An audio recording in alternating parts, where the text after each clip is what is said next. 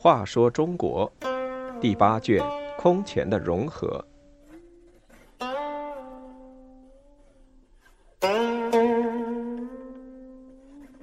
三十一苏峻之乱。苏峻之乱是继王敦之死后又一次重大叛乱，给建康造成了很大的破坏。晋明帝在王敦之乱平定后的第二年就去世了，太子司马衍继位，即晋成帝，当时年仅五岁，由皇太后于文君临朝称制，其兄于亮与王导、卞胡。同时受遗诏辅政，余亮为中书令，掌握朝政大权。渝州刺史祖约，自以为名望年辈不比卞胡差，却没能辅政。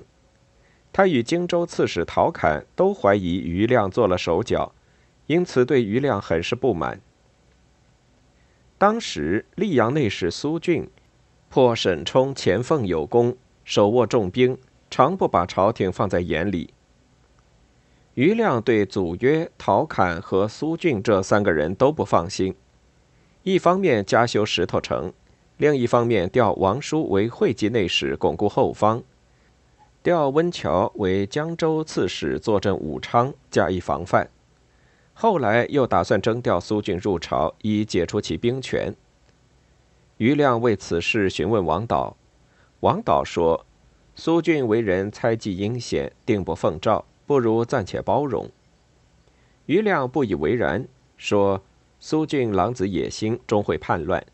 今日下诏征他，纵不顺命，为祸尚浅。再过几年，必不可控制。”他振振有词，朝廷上无人敢加以反驳，只有光禄大夫卞胡争辩说：“苏俊拥有强兵。”溧阳与建康仅一江之隔，一旦有变，一生意外，当三思而行。不过，余亮还是坚持自己的意见。余亮让朝廷下诏征苏俊入朝为大司农。苏俊上表说，当年明皇帝亲自主臣北讨胡寇，现今中原没有平定，臣岂敢放下重任？但求调到青州任何一荒僻郡国，以尽臣鹰犬之力。朝廷不同意，苏俊准备打点行状动身。参军任让对他说：“将军要求去荒郡，朝野尚且不同意，事态如此，恐再无生路，不如聚兵自守。”副领令匡树也同样劝说，苏峻因此决定起兵。在武昌的温峤得到消息，打算率军队下建康保卫京师。余亮写信给他说：“我对西边荆州陶侃的担心更胜于溧阳，望勿过雷池一步。雷池即今天江西九江市的北面，古时雷水从黄梅县东流到望江县，积水成池，所以称为雷池。”朝廷再派使者去劝说苏峻进京。苏峻说：“朝廷说我要造反，我还能活吗？我宁可站在山头望监狱，也不能在监狱里望山头。国家危急时，我出了大力；现在狡兔急死，我这猎狗就要被烹吃了。我只有以死对付害我之人。”苏峻知道祖约也对余亮不满，就派人联络他，一起反余亮。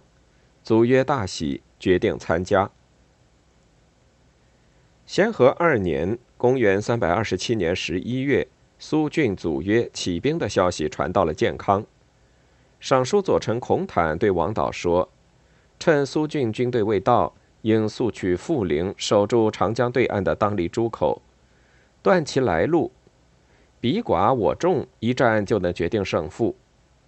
如不先占领这些要地，一旦苏峻兵临城下，那就难以为战了。”王导十分赞同，可是余亮既无实战经验，又很自负，竟不同意。十二月，苏峻的军队攻下了姑熟，取得大量粮食和盐之后，余亮后悔不已。咸和三年（公元328年）正月，苏峻率领两万人马渡江，向建康挺进。二月，晋军蒋陵覆舟山，也就是今天南京紫荆山一带。陶回估计苏峻会经过建康南边小丹阳，建议余亮在那里设下埋伏。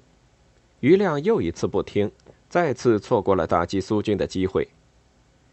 不久，苏军军攻入了建康，顺风放火，皇宫和公府衙门一片火海。卞胡出战大败，死伤千人。他的两个儿子都战死。余亮率领众将在宣阳门抵抗，由于不得人心，士兵纷纷弃盔甲逃走。余亮及三个弟弟，还有郭沫等人，狼狈地逃回浔阳。